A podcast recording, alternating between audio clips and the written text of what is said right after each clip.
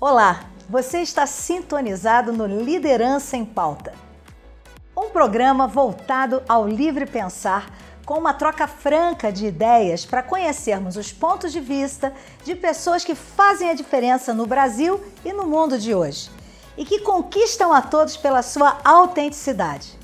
Cada programa eu vou receber gente com essência como pensadores, executivos, influenciadores, escritores e personalidades, para uma conversa inteligente, com muitos insights, reflexão, bom humor e, claro, uma pitada de provocação. Hoje eu tenho uma convidada muito especial, a Benilda Brito. Ela é pedagoga e mestre em gestão social, consultora da ONU Mulheres e do Pacto Global, Gênero, Raça e Diversidade e ativista da rede Malala Found e do movimento de mulheres negras Nzinga. É também coorganizadora do livro Negras em Confidências. Bullying não, isso é racismo. Enfim, Benilda é uma verdadeira líder na defesa das causas sociais. Querida Benilda, seja muito bem-vinda. Você não tem ideia da honra de te receber aqui no programa. Muito obrigada, Cláudia, Elisa. Uma alegria poder estar aqui partilhando um pouco da minha história de vida e parabenizar a iniciativa do Liderança em Pauta, um programa que faz muita diferença, estimula e que anima, não vou mentir, que levanta bastante o nosso astral, a nossa autoestima, porque são muitos desafios na caminhada e a gente, quando para para pensar na nossa própria caminhada, percebe que realmente, apesar dos percalços, vale muito a pena. Obrigada pelo convite. Ah, que nada. Você sabe que, gente, até para compartilhar, né? Eu e Benilda temos um querido amigo em comum, o Eduardo Migliano. Foi ele que é, me introduziu, né, me apresentou a ela. E aí é incrível a profundidade e a experiência que ela tem em tudo do que ela está desenvolvendo, não só da defesa das causas sociais, mas também o fato de fazer isso sempre com um vínculo com a educação, como pedagoga que ela é. Então, na verdade, eu quero começar lá de trás. Benilda, antes de você ser pedagoga, ativista, você, enquanto criança, o que, que você pensava ser? Como foi a sua infância? Então, eu, enquanto criança, pensava em ser ativista.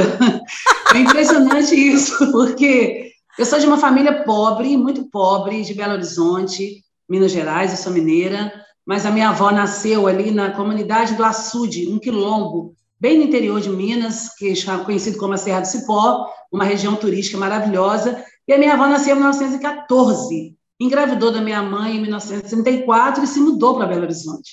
A minha avó se mudou porque ela fugiu, Cláudia, imagina, minha avó fugiu do meu avô. Ela falava que nasceu para ser mãe, não para ser esposa. Então ela criou minha mãe sozinha. Minha avó era de uma ela era pós-tempo. Depois eu fui descobrir que isso é feminismo negro. Depois eu descobri que a minha avó sabia falar de direitos sexuais e reprodutivos, não com essa, esse conceito, mas a minha avó praticava isso.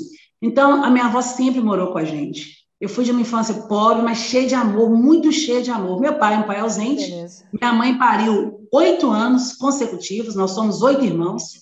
Então, por isso, muito cedo, mas muito cedo mesmo, eu entendi que o fato de ser uma menina preta e pobre faria com que eu tivesse um outro lugar no mundo, que eu teria um compromisso social muito grande, coletivo, porque na nossa cultura africana, o bem só é bacana, o bem viver só é legal se for para todo mundo, ele não pode ser só para uma pessoa. É e a minha avó criou né? a gente com essa concepção, é um butu, é isso mesmo. Só é bom para mim se for para todo mundo. Então a gente dividia as coisas poucas, mas cheia de afeto. E eu sou uma neta 18, eu sou a terceira neta criada com vó.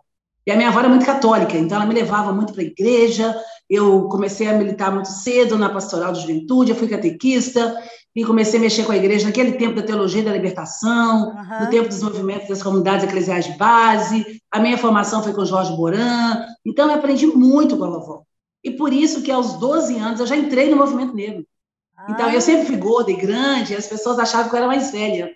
E como a minha avó me obrigava muito a ler, a estudar, ela queria que eu fosse a neta, a pessoa, a mulher negra, ela é muito responsável pela minha identidade, muito cedo eu adentrei nos movimentos sociais e escondendo a minha idade, tanto no meio do mercado de trabalho como nos movimentos sociais. E comecei a estudar muito nova e ficar indignada e falar. E a minha avó me empoderou muito nisso. A mamãe cuidava mais dos irmãos, tinha aquela obrigação, mas a vovó, eu era neta predileta. Eu sou manhosa, sou dengosa, sou chorona, mas porque a vovó me empoderou disso tudo, de me dar direito. E você ter uma ideia, Cláudia, é curioso, porque poucas mulheres negras na minha idade, por exemplo, coroaram Nossa Senhora da Aparecida.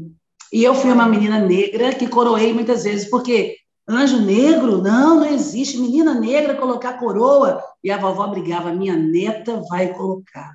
Então, a minha avó me empoderou demais na minha identidade, mas ao mesmo tempo me mostrou que o mundo era muito cruel, que o racismo existia e que por isso eu teria que ter um posicionamento político na vida.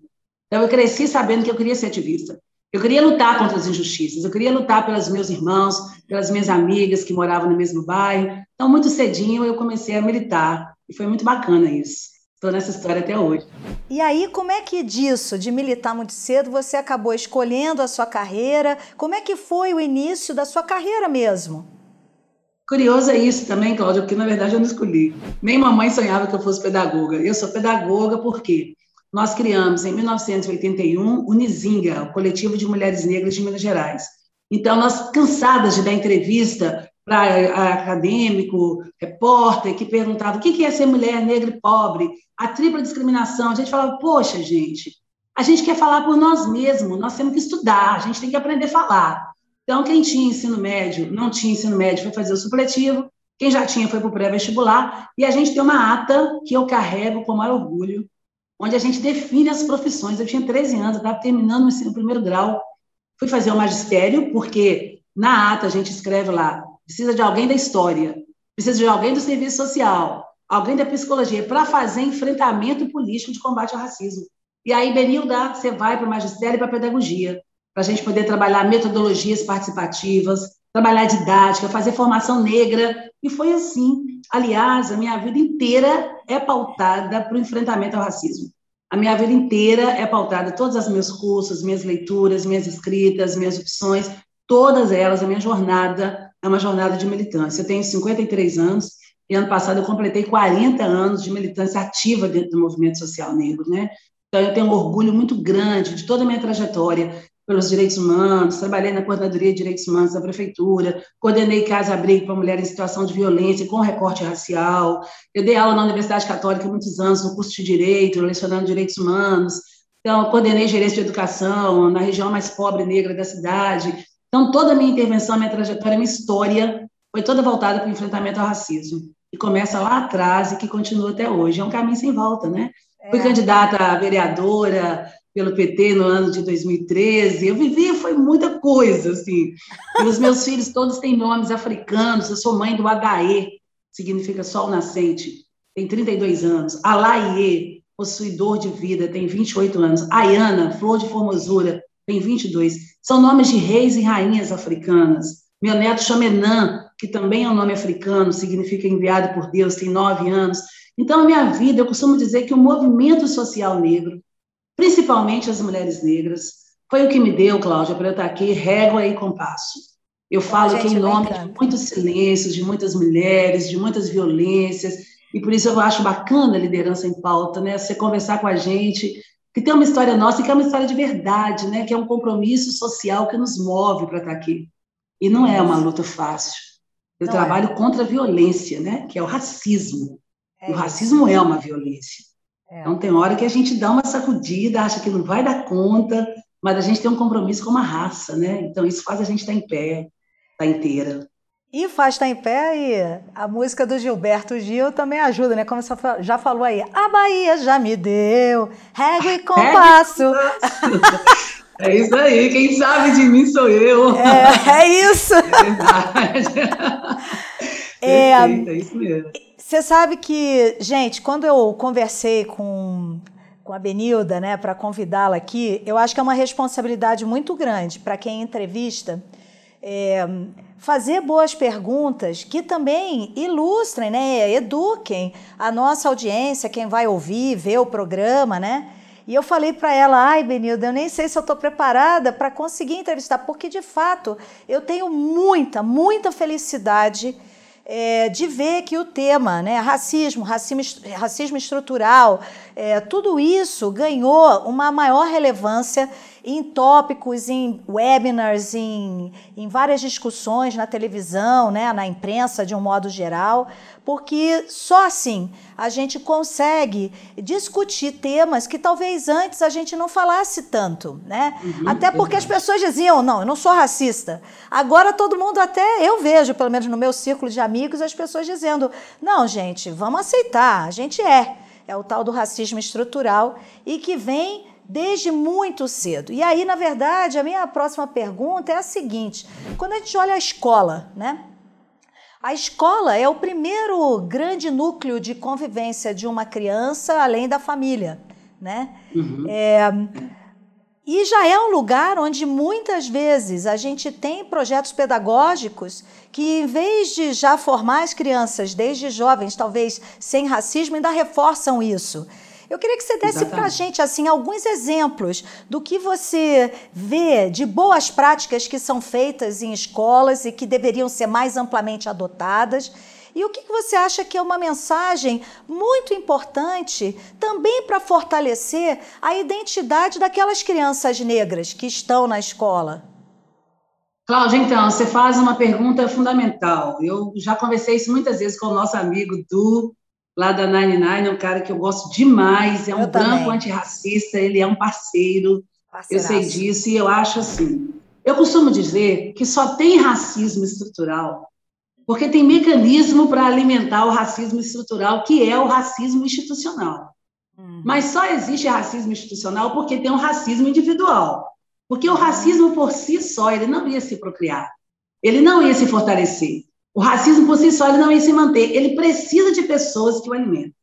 As pessoas têm feito um discurso antirracista até a página 2. Porque quando você pergunta assim, mas você está disposto a fazer o quê para ser antirracista? Te afeta o racismo? Qual que é a sua disponibilidade? Ou também tem uma questão midiática, porque hoje está feio as pessoas não assumirem Sim. o racismo.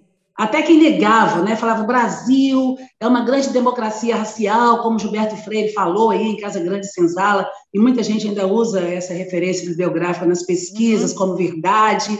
Hoje não dá mais. Se alguém duvidava que esse país é extremamente racista, a pandemia também revelou um quadro de extrema desigualdade e violência, porque o Brasil foi o país que mais invadiu o continente africano e trouxe negros para cá na condição de escravo. E foi o último país do mundo a abolir a escravidão. Isso aconteceu só há 133 anos. Então, as pessoas, quando nos veem, Cláudia, elas ainda veem um escravo. Olham para Benildo e falam: como assim você é consultora da ONU? Como assim você tem curso superior? Como assim você tem doutorado? As pessoas assustam, porque elas não conseguem entender como é que a gente deu conta. A pergunta é: como é que vocês deram conta de sobreviver a tamanha violência e negação? Como é que vocês conseguiram se organizar? Então, eu acho que a escola tem um papel fundamental. E eu falo isso para os professores o tempo inteiro. O movimento social negro, desde a década de 30, tem falado que a escola é um lugar importante porque a criança cai do colo da mãe e cai na escola. E chega na escola que ela sabe que ela é macaca, que o cabelo é crespo, Gaia chama de bombril, de assolã, descaracteriza toda a nossa estética, todas as nossas composições, nega uma história, e vão contar: os índios lutaram contra a escravidão, os negros aceitaram passivamente, por isso foram escravos. Ninguém fala das revoltas, da resistência do nosso povo, da sabedoria negra. A gente acha que África é um lugar onde as pessoas andavam peladas, chegaram os colonizadores, jogaram uma teia, uma tela lá, uma teia, e saiu uma rede, saiu catando todo mundo e virou escravo. Mentira. A gente não cai nessa história. A gente sabe que a escravidão foi um sequestro de cabeças pensantes. Em África, você tinha pessoas que dominavam técnicas de mineração. Então, a escravidão sabia que lugar levaria essas pessoas. Técnica de arquitetura, de engenharia, de pecuária. Como é que você pode pensar que um país inteiro é construído com pessoas ignorantes? E a escola não conta essa história. Ela fala da gente ter vergonha de ser negro. Só começa a escola falando os escravos. E a gente fica revoltado, criança na escola, na quinta série. Poxa, meu povo foi escravo, ninguém lutou, por que, que eles não lutaram? A escola não conta, Cláudia, o que hoje a ciência já foi obrigada a revelar, porque a ciência também, durante muitos anos, legitimou o racismo. Hoje nós sabemos que o nosso cabelo é crespo, por quê? Porque a gente tem a raiz do cabelo, que chama folículo piloso. Quanto mais enroscada é a raiz, mais crespo é o meu cabelo. Ah, seu cabelo é ruim? Não, meu cabelo é crespo, porque ele tem 5 milímetros de distância do couro cabeludo, que faz com que ele sue para que eu não queime couro cabeludo, porque eu venho de África, onde o sol é muito quente. Ah, e o seu nariz é chato por quê? Regiões frias, as pessoas têm o nariz afilado, peludo, para aquecer o ar antes de ir para o pulmão. Como a África é quente, ela também é muito seca. Então, para nós negros termos o nariz chato, é muito melhor de respirar. E a nossa pele é preta porque a gente tem melanina. Quem tem pouca melanina são os brancos, quem não tem melanina são os albinos. A melanina serve para quê? Proteger a pele da gente contra o calor do sol. Claudinha, imagina, se eu, criança negra, cresço ouvindo isso, e a criança não negra cresce ouvindo isso, a gente vai entender que as nossas diferenças físicas são adaptações geográficas, então não faz o menor sentido o racismo. O racismo não deveria existir, mas não, conta uma outra história para manter a opressão. Então eu falo assim, a escola ela é um lugar onde ela pode reproduzir um racismo institucional, ou ela pode romper com ele. É na escola que a gente aprende isso. E falo muito com os professores. Profissional da educação que não está disposto a discutir essa questão racial tem que sair da escola. Porque o estrago que essa negação provoca em nós, povo negro, ele é muitas vezes irrecuperável. São situações aparentemente simples, mas extremamente eficazes diante da violência. Então, eu ainda insisto na escola, eu sou uma defensora da escola. E acho que a escola tem que ser plural e respeitar essa diversidade, cultura, múltiplos saberes e romper com o extremicídio. Isso é escola. Muito bem. É isso aí. É, acho que você deu dicas super preciosas, né? Agora, além da escola, né? Como que você acha, né? Que, que ideias, o que, que pode ser feito para trabalhar a autoestima das crianças negras? É, eu acho que na escola isso é fundamental. Agora, tem um papel muito importante. Nelson Mandela costumava dizer que se a gente aprende a ser racista, a gente aprende a não ser racista. Hum. Recentemente, Cláudia, eu fui fazer um seminário internacional sobre infância e racismo, numa segunda-feira de manhã. Então, eu aproveitei o domingo com meu neto para conversar sobre racismo. Muito sutilmente, porque é um diálogo difícil, é violência. E ele falou: vovó, eu vou te contar. O menino branco lá do meu condomínio, não queria te contar, vovó, mas vou te contar. O menino branco do meu condomínio deu dois cuspos no meu rosto e deu dois chutes chute na minha barriga. E eu fui em cima dele reagi. E perguntei por que você está fazendo isso. Ele estava dizendo para mim, porque você é preto. Eu quero chamar esse exemplo para responder essa pergunta. Eu fico pensando qual é o papel da família. Eu gostaria de perguntar às avós não negras o que é que elas estão fazendo para que o seu neto não negro não ache que é normal cuspir na cara de um menino negro. E eu quero dizer muito para as mães negras que a gente precisa empoderar os meninos, não para partir para a violência. Meu neto reagiu, ele faz judô, faz karatê, faz um monte de coisa, mas não é para isso. É para a gente poder conseguir viver numa sociedade harmoniosa, onde as pessoas se respeitem. Eu acho que as famílias, a televisão, a igreja têm um papel fundamental, assim como a escola. Mas a família precisa levar a sério essa discussão. Porque o racismo ele só vai perpetuar se eu sentir isso não tem nada a ver com isso. Isso é coisa dos negros. Por isso que eu falo sempre, Cláudia, muita gente acha assim, ah, Benilda, você tem amigos negros? Eu tenho um punhado, amigos brancos? Eu tenho um punhado de amigos brancos. Eu sou uma mulher lésbica, já tive namoradas brancas, eu sou uma mulher de axé, e a minha religião, eu sou de Ansan e de Xangô. Na nossa religião, é uma religião de respeito, é uma religião inclusiva, é uma religião que parte da circularidade, onde a gente respeita todo mundo. Eu sou uma mulher feminista, então eu brigo, eu brigo pelos direitos das mulheres. Então, a minha postura, o meu lugar, me faz ter uma postura inclusiva e reflexiva e de denúncia. Porque eu costumo dizer que se a maior armadilha do racismo é a negação da nossa identidade, a melhor forma de encarar o racismo é a afirmação da nossa identidade. E assumir as identidades pode ser muito doloroso, mas elas são mais verdadeiras elas são mais eficazes. Então, quando eu digo, eu sou Benilda, uma mulher negra de axé, sou lésbica, sou mãe, sou avó, sou neta da dona Benigna, sou filha da dona Zaira, eu trago a minha ancestralidade, eu trago o meu lugar no mundo. Tem um ditado africano que fala assim: você pode até não saber para onde é que você vai, mas você tem que saber de onde é que você veio. Então, é essa ancestralidade que nos move, sabe? É esse lugar. Então, eu penso que trabalhar a identidade, a consciência das crianças, falar da nossa autoestima, contar uma história verdadeira, que nós viemos de reis, de rainhas, que a África não é só aquele lugar que tem urubu, menino passando fome, leão, girafa. A África tem povos, são Áfricas, tem culturas, tem histórias, tem conhecimento. Então, isso empodera muito, conhecer uma história verdadeira, sabe, Cláudia? Que não coloca a gente tão para baixo, mas a é. história é real do nosso é povo, para dar orgulho para a gente, né? E a gente poder pensar, clássicos, por exemplo, Branca de Neve Negra, Cinderela Negra, Rapunzel Negra, diversificar. Não é ocupar o lugar que nós pretos queremos, a gente quer também estar. Então, acho que a gente precisa trabalhar essa consciência, é. para trabalhar a autoestima. E você sabe que hum, eu acho que você abordou uma questão muito importante, que é isso de contar histórias, né? Por exemplo, eu estou super orgulhosa. Você está falando tanta coisa, eu fico pensando quem depois vai ver o, o, pod, o videocast, ouvir o podcast. Sensacional tudo que você está falando. E você não para aí. No seu livro mais recente, que foi o Negras em Confidências, ele é uma coletânea de histórias sobre racismo, né? Como que foi para você é, montar esse livro? Qual foi o, o, o conceito que você quis abarcar e como que você pensou a sua organização para montar essa coletânea? O que me inspirou foram duas coisas. Primeiro, uma fala de Sueli Carneiro, filósofa maravilhosa de São Paulo, minha mestra, que eu respeito profundamente, e ela dizendo que quando várias violências acontecem em cima de um mesmo povo, não é violência, é um projeto. Ela fala que quando você não tem saneamento básico, não tem educação, não tem saúde, não tem comida, em cima do mesmo povo que tem as mesmas características, pessoas de pele preta, de nariz chato, de cabelo crespo, acontecem as mesmas coisas com essas pessoas repetidas vezes, não se trata de coincidência. Se trata de um projeto político. Então, eu fiquei pensando nisso. E ouvindo várias mulheres negras, porque o meu trabalho é com mulheres negras, a minha militância é em mulheres negras, que são as mais impactadas pela violência do racismo. E eu fui criada por mulheres negras, eu sou mãe de uma menina negra. Então, vendo as mesmas histórias, eu falei: não, nós temos que contar isso. E fazendo esse livro para os professores, para que eles consigam entender que situações aparentemente simples são muito pesadas e são violências. Então, eu juntei várias mulheres. A minha ideia era ter um livro com 40 depoimentos. 22 se inclinaram, porque me ligaram. Benilda, eu comecei a escrever, não dei conta.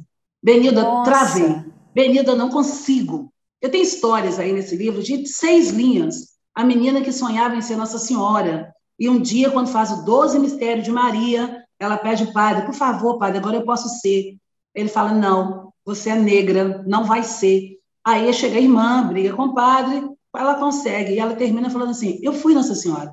Mas já não tinha mais sentido ser Nossa Senhora. Eu tenho depoimentos de meninas que falam assim: nossa, meu sonho era ir para casa da professora, que a professora levava a gente todo final de semana.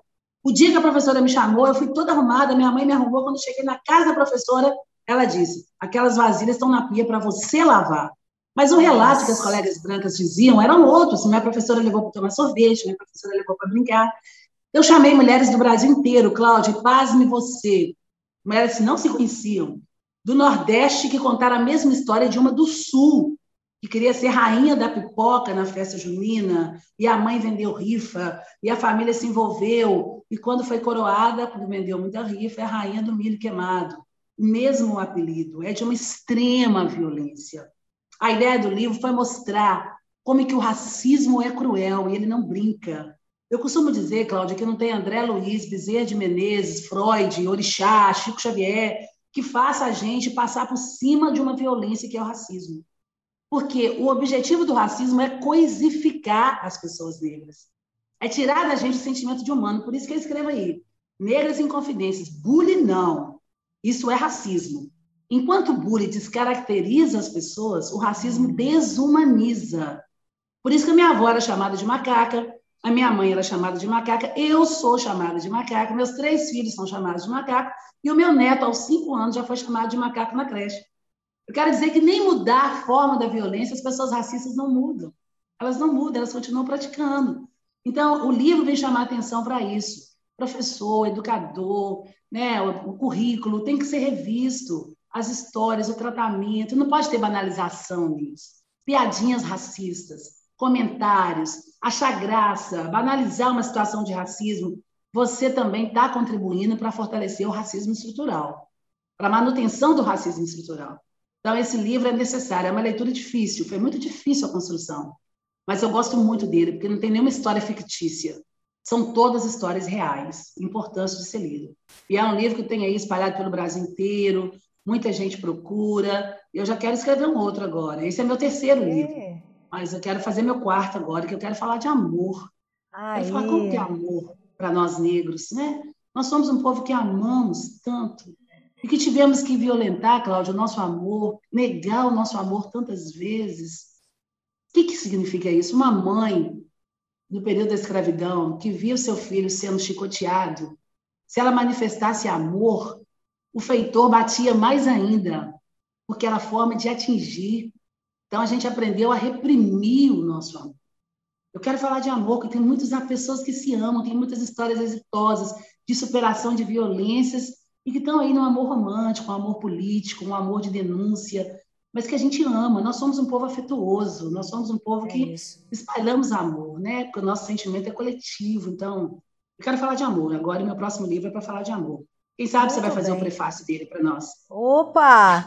Eu posso dizer, você falando aí, meu coração e ficou apertado aqui. Me deu muita vontade de, de chorar, porque no fundo é difícil a gente, como branco, eu, eu pelo menos, ter a empatia. Uhum. É, de conseguir. Pessoas falam, né? Não, temos que ser empático, se colocar nos pés dos outros, mas é muito difícil, né? É, e na verdade eu acho que é assim, né? Você tem uma larga experiência como alguém que vai contra os preconceitos. Na sua ampla experiência, quem você acha que no Brasil sofre mais preconceito? As mulheres, os negros ou os não hétero? As mulheres negras. Com certeza, as mulheres negras, eu não tenho dúvida. Claro que se você colar a cor, a qualquer sujeito discriminado, a situação piora. Então, eu vejo falar assim, ah, é, você, Benilda, mas a pessoa idosa sofre muito preconceito, mas o idoso é negro, a comunidade LGBT, eu sou lésbica, uma lésbica branca não vive a realidade que uma lésbica negra vive, uma trans branca não vive. Então, se você colar a cor, pessoa com deficiência, pessoa com deficiência negro, sempre que você colar a cor, a pessoa vai sofrer. Então, assim, nós mulheres negras tem uma pirâmide do Brasil desenhada historicamente, que se mantém. Quem ocupa a cabecinha da pirâmide, o topo da pirâmide, são os homens brancos, depois deles, as mulheres brancas, depois delas, os homens negros, e a base da pirâmide somos nós, mulheres negras. Em termos de negação de todos os direitos, somos nós, mulheres negras. Essa pirâmide vai mostrar o quê? Que ainda que você tenha um homem e tenha uma mulher, se a mulher for branca, ela está acima do homem. Então, a relação de sexo, gênero, ela entra bem depois. Então, não tenho dúvida, somos nós, mulheres negras. E só fazer um comentário, Claudia, que você comentou, que eu acho importante. Nós precisamos de aliados.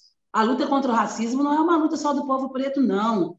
Então, tem uma pensadora, Audre Lorde, intelectual dos Estados Unidos, muito poderosa, poetisa, escritora, que ela vai dizer que a gente precisa construir pontes, não fazer muros. Então, o branco não vai ser um protagonista, mas os brancos podem ser, podem e devem ser antirracistas. Então, que venham para estar com a gente nessa luta, porque essa luta contra o racismo é um enfrentamento às violações de direitos humanos. E direitos humanos são direitos humanos, econômicos, sociais, culturais, ambientais. Então, a gente precisa pensar nessa amplitude que a violência atinge nós negros. Então, nós tenhamos parceiros brancos que venham para essa luta conosco, é fundamental. Eu vejo que essa questão de diversidade e inclusão é, são temas muito em voga nos tempos mais recentes no mundo corporativo eu vejo até mais no mundo corporativo do que a gente presenciar iniciativas vindo do Estado, né? É, não sei se você compartilha dessa visão e, se sim, por que, que você acha que isso está ocorrendo, né? Um, enfim, é uma curiosidade eu, minha eu, mesmo, eu, né? Muito legal essa pergunta, Cláudia. Eu tenho várias coisas para pensar sobre isso, mas eu vou falar de duas porque senão eu me estendo. Você sabe que eu sou uma apaixonada por essa discussão, então eu quero falar de duas principalmente. Primeiro, porque o mercado consumidor entendeu que nós negros gostamos de sustentabilidade. Nós passamos por um processo de negação para afirmação da nossa identidade.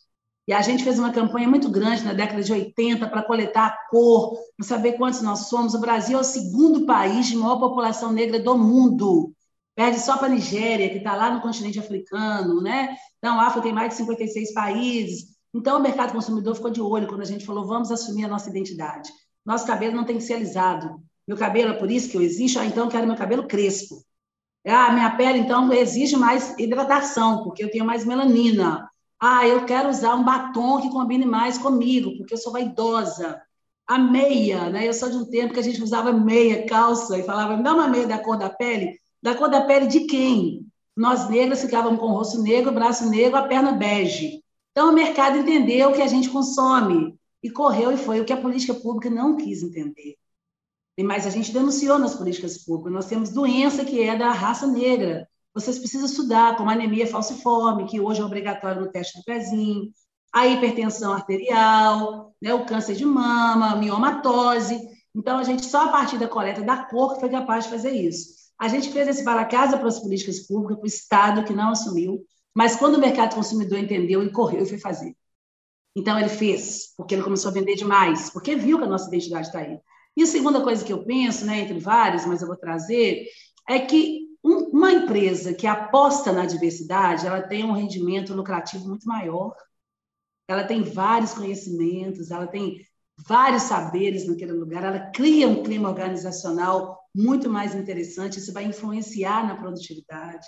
Então, quando você começa a trazer um comercial, uma pessoa negra como eu, a minha irmã vai comprar, o meu irmão vai comprar, o meu sobrinho vai comprar, porque todo mundo vai me ver. Isso é identidade, a gente precisava se ver. A gente só se via o quê? Ladrão, bandido, marginal. Nos sites das empresas antigamente, de grandes empresas, você só via negro na hora de falar do responsabilidade social.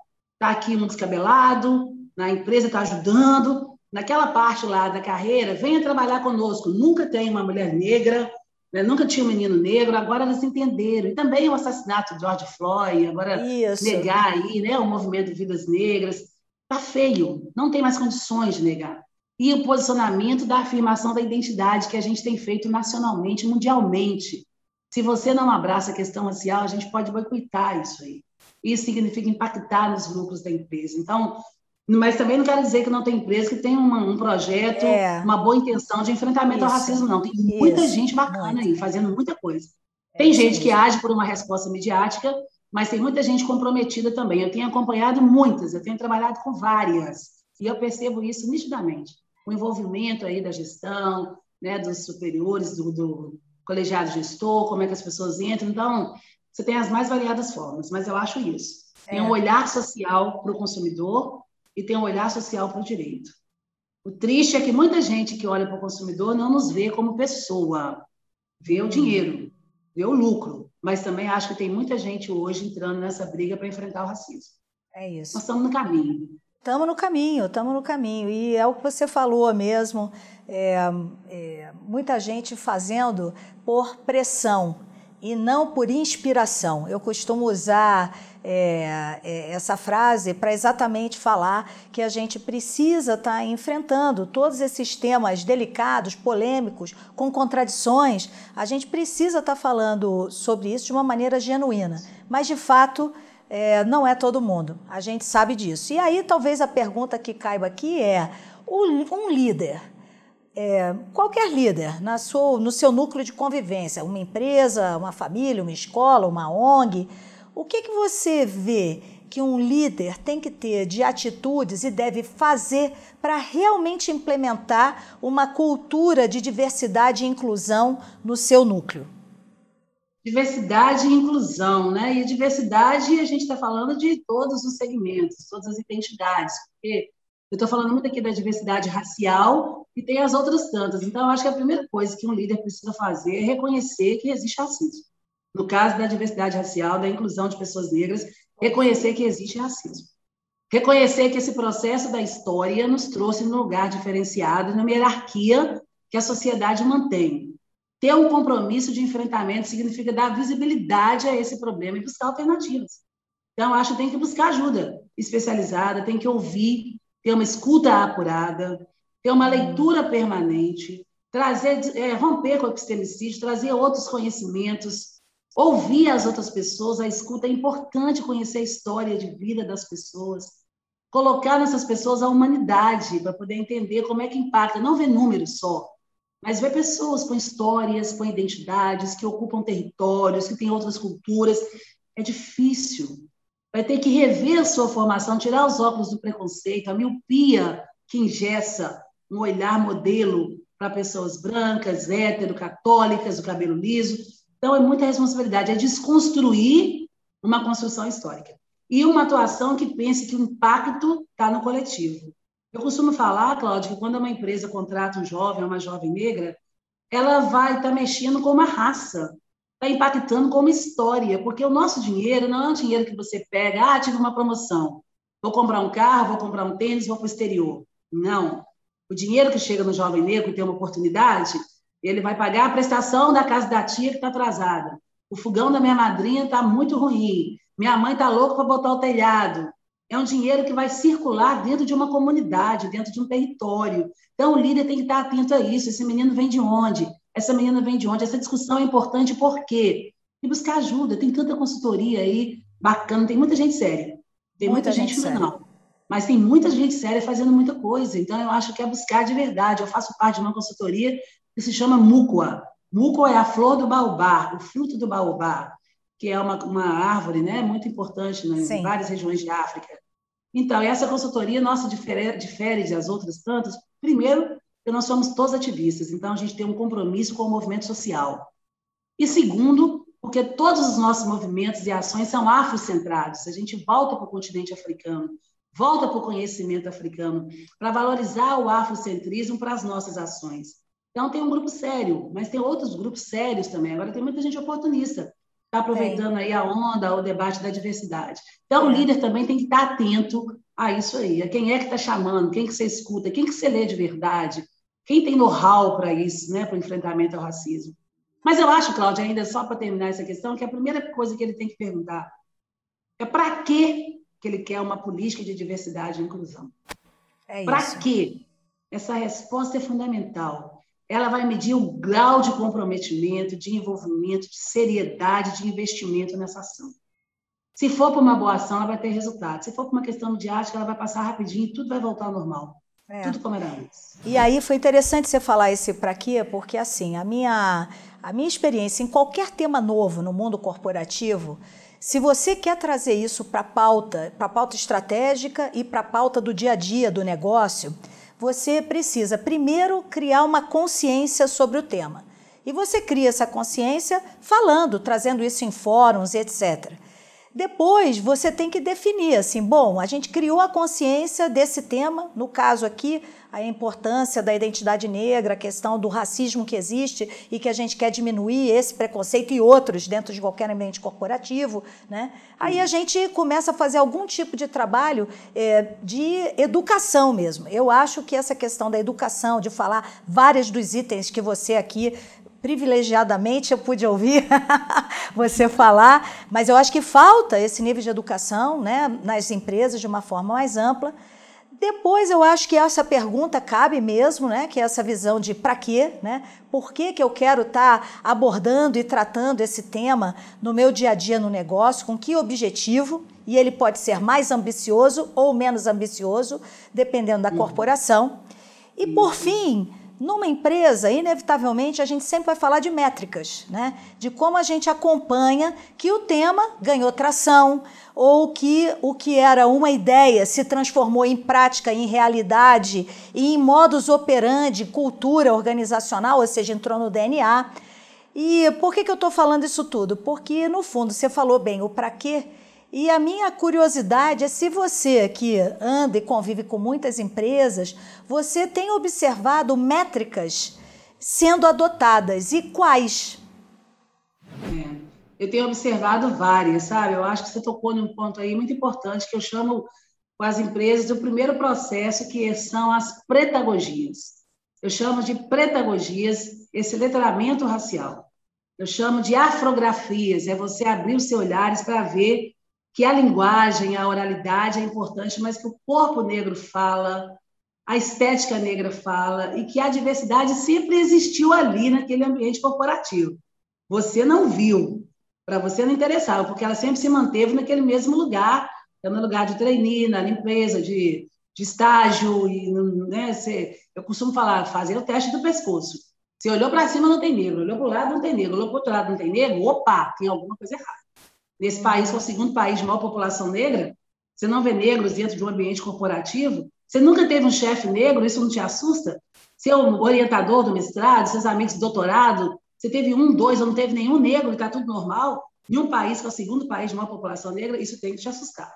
Isso tem que te assustar. Então, eu tenho visto muita gente hoje tomando um cuidado muito grande com dois setores, principalmente das empresas, que é o recrutamento, a área de recursos humanos. Ali pode ser barrado, porque o profissional de recursos humanos que é racista, ele olha um candidato negro, ali ele já vai barrar qualquer possibilidade de entrada dessa pessoa dentro da empresa. Então, a gente precisa fazer uma pedagogia, um letramento com esses profissionais também de recursos humanos, para trabalhar outro imaginário. Eu acho a comunicação tem muita gente hoje, a gente lá com o, o Du, na Nine Nine, a gente está fazendo um trabalho muito grande para trabalhar com profissionais de recursos humanos, para chamar atenção para isso, para rever o olhar, rever a forma. Então, eu acho que tem um processo muito grande hoje de editais voltados para ações afirmativas, para contratar jovens negros, meninos e meninas, repassando plano de cargos e salários, né, monitorando metas, pagamentos e benefícios são importantes, mas, além disso, eu tenho visto outras empresas também fazendo uma coisa que está enchendo minhas vistas, que são projetos, efetivamente, de preparar a juventude para concorrer a uma vaga e entrar dentro daquela empresa. Então, eu vi várias empresas, tenho acompanhado muitas empresas fazendo isso. Seleciona 30, 60, 90 jovens, dá o inglês, computador, acompanha o ensino médio, dá bolsa alimentação, porque para mexer com racismo estrutural, você tem que mexer na estrutura. Então, vão preparando esses meninos a refazer sonhos de carreira, de projeto de vida, de esperança, porque o racismo mata, não é só a morte do corpo, que a cada 23 minutos um jovem negro é assassinado no Brasil.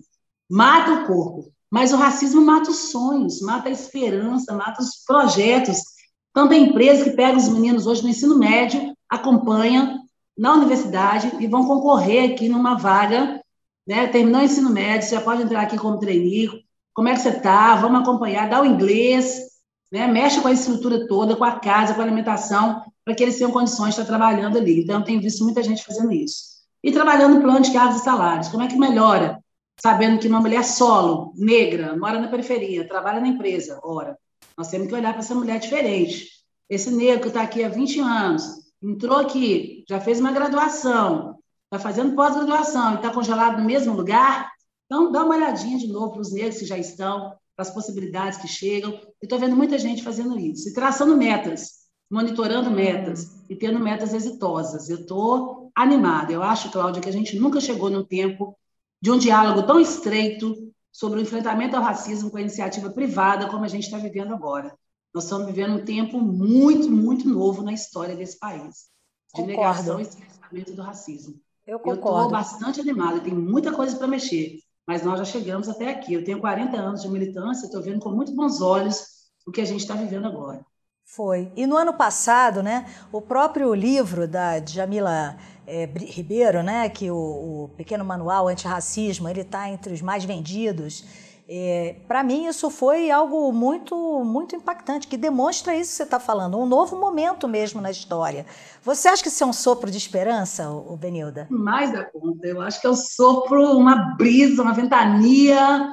Eu sou mulher dos ventos, de Ansan, mas eu acho isso, de um lado, se o racismo tentou negar a nossa identidade, você tem hoje uma gama muito grande de pessoas negras que gostam de ser negras que assume a sua identidade negra, que tem orgulho, que nega o racismo, fala não. A afirmação da identidade, como eu disse, é a melhor estratégia de enfrentamento ao racismo. Então, nesse mês de consumidores do livro da Djamila e tantos outros, tantas outras autoras e autores negros, a gente tem tido uma procura muito grande que as pessoas afirmam. Do outro lado, quem nunca leu quer ler, quem não tinha compromisso quer ter. Então, está entendendo agora que não dá para negar mais essa história tão tardia, né? tão demorada, mas que está no tempo. E é para ontem, como diz o Emicida, tudo é para ontem. Porque até é. agora nós somos um povo que a gente se virou. E ele vai dizer também: tudo que nós temos é nós.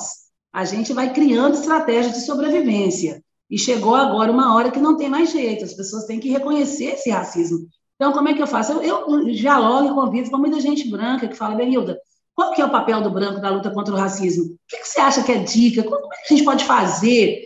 Então, eu percebo uma inquietação. Uma inquietação sobre a branquitude. Tem muito branco hoje que não quer estar nesse lugar, reconhece seus privilégios, fala: opa, o que, que faz um branco ser superior ao negro e se manter nesse lugar ainda? Tem muito branco repensando isso, eu sei, porque eu convivo com isso, eu tenho muitos amigos brancos. E eu convivo com isso diariamente. Então, para mim é assim, Cláudia, para mim é um sopro de esperança, é um, é um vendaval, é o prenúncio de novos tempos que a gente está apostando muito nele. É. E eu vou te dizer, te ouvir é, é algo que inspira demais. Você tem que falar para mais gente, mulher. Ontem à noite eu estava dando uma aula e a minha professora disse, legal que você não cansa. Não posso é cansar. É isso, é isso. Muita é energia. História, né? Muito grande, e, Bom, a gente está chegando, né, pelo tempo ao final do nosso programa e entrando no momento que a gente faz aquelas perguntas fora da caixa para conhecer um pouco mais você. Então, a primeira pergunta que eu queria te fazer é a seguinte: se você pudesse ter um superpoder, qual seria e por quê? Ah, um superpoder. Eu acho que eu ia pegar essa onda aí do afrofuturismo, voltar no passado e refazer a história queria refazer a história. Eu queria que o povo preto não fosse sequestrado do continente africano. Eu queria que as comunidades indígenas não fossem dizimadas, que a gente tivesse índios aqui no Brasil. Eu ia reescrever a história desse país. Não ia ter escravidão, processo de colonização, não ia ter tanta violência, tanta negação. E que a gente pudesse estar vivendo feliz lá no continente africano, cada um no seu território, com a sua cultura, a sua identidade. E não tivesse essa, essa história pesada, ruim, violenta, que legitima essa desigualdade até hoje. Faria isso. Puxa, que legal. Esse é um bom superpoder, né? legal. Oh, adoraria. é. Me diga uma verdade que as pessoas não estão preparadas para ouvir. É, povo negro também pode. Parem de nos matar. É matar toda hora, é matar no olhar, é matar na oportunidade, é matar no respeito, é matar na inclusão.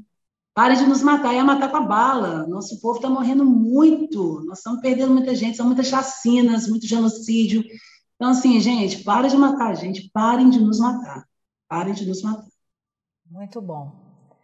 Qual foi a frase mais impactante que você ouviu na sua vida? Olha, eu já ouvi várias, mas eu tenho uma que não sai da minha cabeça e que eu ainda ouço. Benilda, você nem parece que é negra, você é tão inteligente. Ai. Isso é de uma violência, isso é de uma negação, isso é de uma afirmação do racismo, de dizer que o povo negro não é inteligente. Nossa, você é tão bonita, você nem parece que é negra, você é tão inteligente. Então, assim, você não pode ser bonito, você não pode ser inteligente. Isso é de uma violência extrema, isso mexe com a minha alma, isso que mexe com o meu povo, né? Então, eu acho extremamente violento. E às vezes as pessoas falam isso, Cláudia, querendo me agradar de é. alguma forma, para tornar menos leve a identidade. Imagina, eu sou uma mulher negra, tenho orgulho disso demais e acho meu povo muito inteligente. Então, é de muita violência para mim essa frase. E é mesmo. Se você pudesse ser uma outra pessoa por um dia, quem você seria e por quê? Essa pergunta é difícil, mas eu queria ser presidente. Eu queria ser presidente porque eu queria rediscutir políticas sociais, distribuição de renda. E por um dia, diante da insatisfação do atual governo, eu acho que eu queria se eu fosse o atual presidente, eu queria ser presidente para fazer esse país diferente, mas se eu fosse o atual presidente, eu queria para poder sair do governo. Acho que a gente precisa mudar. Então, eu queria que a gente tivesse um presidente que pudesse pensar igualdade, distribuição de renda, ações afirmativas, mas se eu pudesse ser só um dia para ser presidente, eu ia pedir a renúncia se eu fosse o atual presidente hoje diante da conjuntura para que o povo pudesse ser mais feliz e respirar e ter mais respeito. Está muito pesado, Cláudia, para nós, novo povo negro, está muito pesado esse genocídio sanitário, está muito pesado esse tanto de morte, está muito pesado essa pobreza, a fome, a miséria que está aumentando nesse país, está muito pesado. E quando a gente vê um governo que não se preocupa, que nega o racismo, a gente fica sem, sem esperança. Então, eu acho que hoje o lugar mais estratégico, se eu pudesse ser alguma coisa, eu queria ser presidente, para mudar tudo isso. E se fosse só por um dia para não mudar, que viesse outro, mas eu renunciaria para que viesse outra pessoa no meu lugar. Diga uma coisa que as pessoas não sabem sobre você, não está nos blogs, não está nos buscadores da vida. e que assim você gostaria que as pessoas soubessem que você tem isso dentro de você. Eu adoro música gregoriana, ninguém nunca me perguntou. Mas eu gosto de música gregoriana, porque eu morei em convento uma época, na adolescência, quando eu era bem nova, né? Que eu mexia na igreja. E aprendi a ouvir música gregoriana, então eu tenho esse costume, né? E as pessoas acham que a gente que é negro não ouve música gregoriana. Então, ninguém nunca me perguntou isso, e eu estou revelando aqui. Eu sou uma Aê. pessoa que eu gosto muito de música, sou musical, mas música gregoriana também é um estilo que eu curto muito, e eu conheço muito de música gregoriana. Muito bem. Benilda, para ser feliz eu preciso de ah, de estar todo mundo feliz, de romper com o racismo, de agora nessa conjuntura, para ser feliz, eu quero todo mundo vacinado.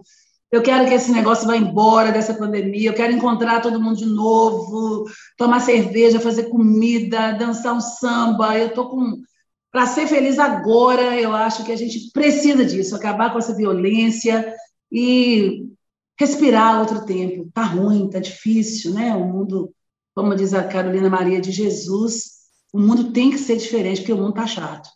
Então, para ser feliz, eu acho que é trazer um outro mundo, onde a felicidade seja coletiva e os respeito, o respeito às diferenças. Eu yeah. aposto muito. Eu, eu ainda tenho uma, uma, felicidade utópica, mas eu acho que ela, ela vai chegar. Ubuntu. Felicidade de um, felicidade de todos, né? Benilda, ser líder é Reconhecer as diferenças, ter um olhar coletivo e plural, é saber ouvir, mas é ouvir de verdade, não é só escutar, é ouvir e criar oportunidades. Eu acho que liderança é isso, é o respeito à diversidade e as ações pensadas de uma maneira coletiva. Eu acho que é fundamental para o líder. Olha, Benilda, é uma pena que a gente, pelo tempo que a gente estima sempre de gravação, a gente está terminando o programa. Mas eu quero dizer para você que você é linda. é linda por completo. Assim, já tínhamos conversado, mas hoje a paixão com que você falou, tudo que você falou, me tocou na alma. Então, agradeço demais. Foi uma conversa incrível. Aprendi muito e acho que tudo que você faz de militância ajuda demais o país, a humanidade, o ser humano, cada indivíduo a ser melhor. Então, muito, muito obrigada pelo seu tempo aqui conosco. Eu que agradeço, nossos passos vêm de longe, foi um presente te encontrar. Vou agradecer o Du, porque assim, eu acho que a gente estabelece agora uma relação de amizade, né? Isso é Isso. muito importante. Sucesso por liderança em pauta. Muito obrigada pelo presente. Obrigada, obrigada, Benilda. E o Dumigliano, é, fundador da Nine Nine Jobs, ele com certeza acertou quando fez essa ponte entre nós duas. Muito é obrigada. E esse foi o Liderança em Pauta. Obrigada por nos acompanhar. Se inscreva no meu canal de YouTube, o Cláudia Elisa Oficial, e aperta o sininho para ser avisado sempre que um novo programa for ao ar. Até a próxima! you.